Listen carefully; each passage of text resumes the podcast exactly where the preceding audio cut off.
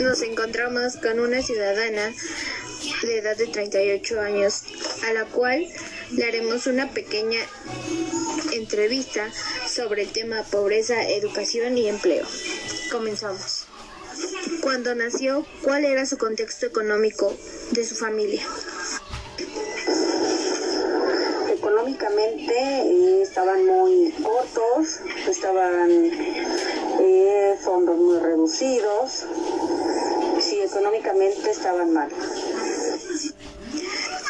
¿Todos los que vivían en su casa ayudaban a realizar los deberes?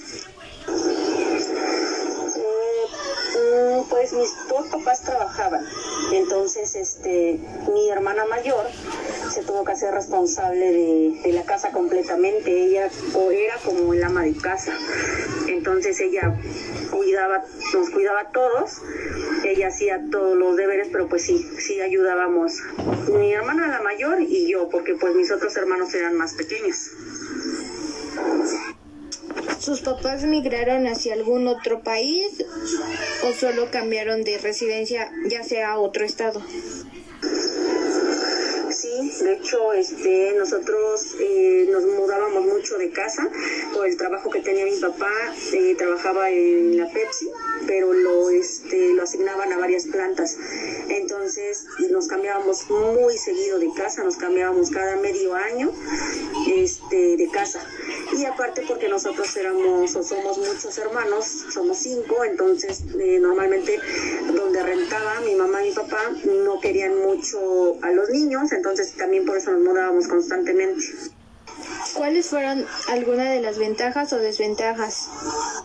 Pues las ventajas, yo creo que como todo lugar nuevo, pues este eh, adaptarse a lugares nuevos, desventajas, pues no pasábamos ni un año en, en, en ninguna escuela, no terminábamos un ciclo escolar, entonces eh, estábamos medio año en una y terminábamos el ciclo escolar en otra, no teníamos muchos compañeritos, muchos amigos, porque pues obviamente era medio año de ciclo, de ciclo escolar. Eh, yo siento que, pues yo creo que eran como que más desventajas, ¿no? Y también ver, pues nosotros como mayores, a nuestros papás, los dedos por ver dónde nos iban a llevar a vivir, por cambiarnos de escuela, aparte generaba más gastos porque era este, pues doble inscripción, entonces sí era como que mucho gasto de todo. ¿Sus padres hasta qué nivel de estudios llegaron?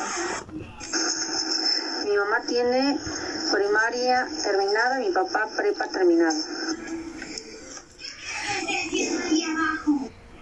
¿Cuál fue la razón por la cual ya no siguieron estudiando?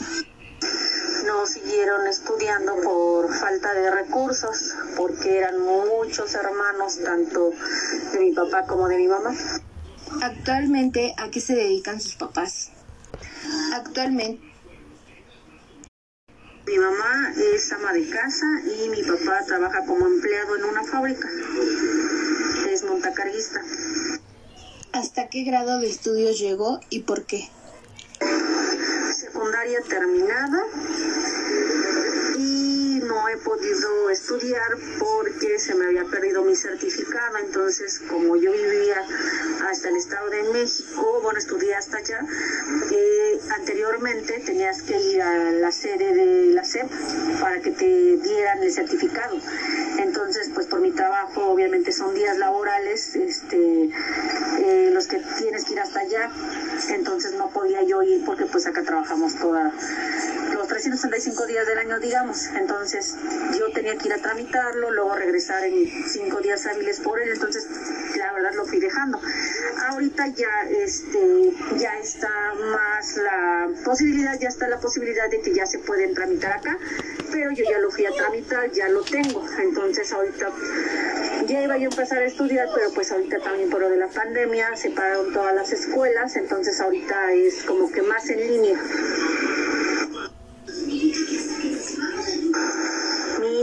Trayectoria laboral, mm, pues normalmente con pocos estudios no encuentras una gran oferta laboral o una gran mm, muy amplio. Entonces pues obviamente no pasas de empresas de este eh, jornadas largas por poco dinero poco Entonces he estado en, en varias fábricas y este ahorita pues es mi trabajo pues digamos más estable que he tenido aquí en Oxo, que ya llevo ocho años. Entonces, este ha sido el más, más estable que he tenido. Y pues la comparación de los demás, pues sí, más eh, mejor pagado. ¿Actualmente se siente satisfecho con su trabajo? Me siento satisfecha en mi trabajo, sí, aunque este, un poco decepcionada por,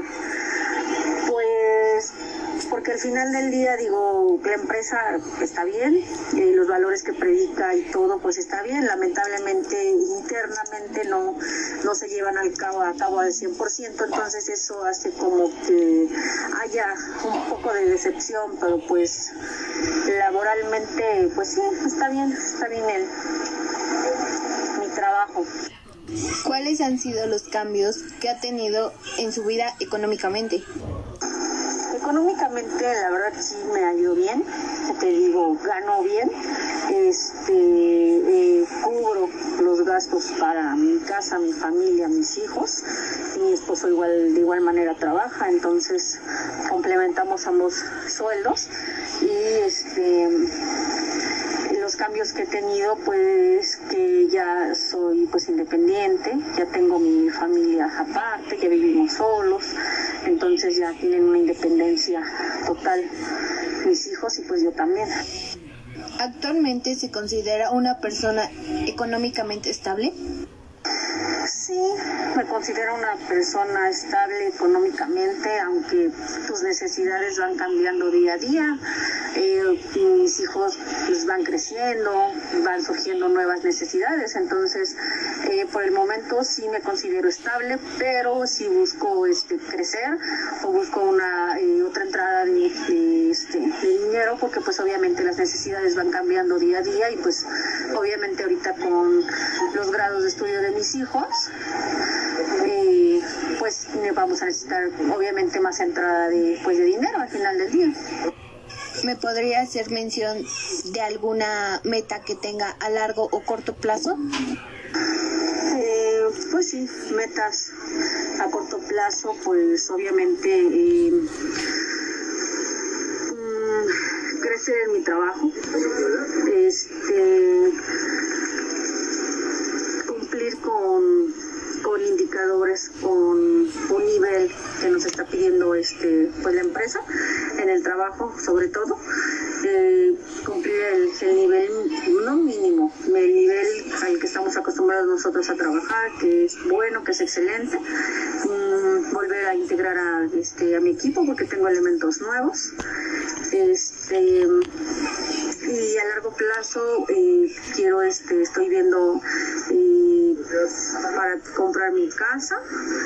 Quiero también este eh, tener un carro tener un negocio propio. Entonces pues a futuro serían esas mis mis metas. Le agradezco que me haya prestado un poco de su tiempo para contestar algunas de estas preguntas Muchas gracias. Me gustó ser parte de esta entrevista y dar a conocer un poquito de mi vida personal y laboral.